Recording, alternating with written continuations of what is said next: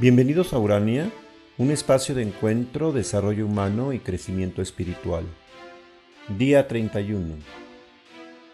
Desde el inicio de estas 50 cápsulas pascuales, hemos pretendido partir desde la recuperación del sentido de la introspección y la reflexión para mirarnos y conocernos aún más a nosotros mismos, valorando nuestro cuerpo, nuestros sentidos, sensaciones y capacidades físicas y mentales.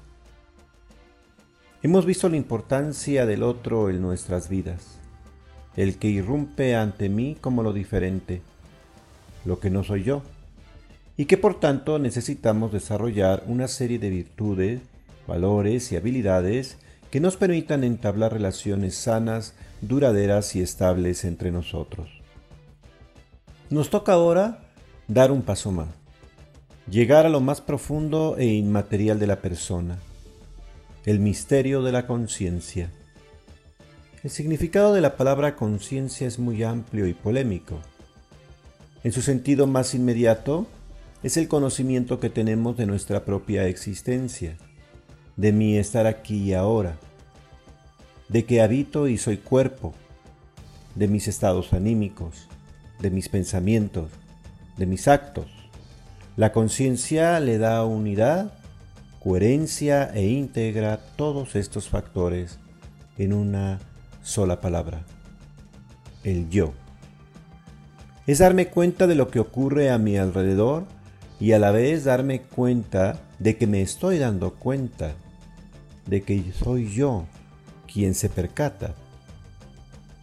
A esa primera experiencia extraordinaria y única que integra todo nuestro ser es lo que llamamos conciencia la capacidad de poder reconocerme en mi estar, en mi actuar, en mi pensar, etc., como una sola unidad que además sabe, que percibe y que existe, que se da cuenta.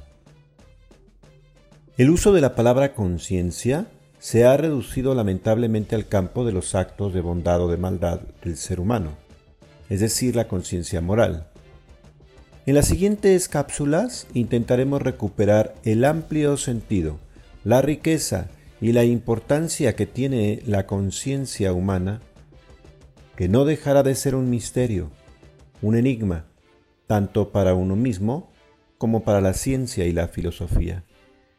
Hoy simplemente quiero dejar a tu consideración una pregunta. ¿Qué experimentas o sientes cuando te das cuenta de ti mismo? De tu cuerpo, de tu entorno, como si fueras otro que habita dentro de ti. ¿Por qué te provoca extrañamiento? ¿Te has dado cuenta que todo lo que percibes, sientes y vives se resume en la palabra yo? Que aquel que se da cuenta soy yo al mismo tiempo. Por más que pensemos que la suma de todas nuestras neuronas y procesos bioquímicos sean los que producen estas sensaciones, recuerdos, preguntas y reflexiones que nos llevan al yo, la ciencia no ha alcanzado a develar este gran misterio que llamamos nuestra conciencia o la experiencia de mí mismo.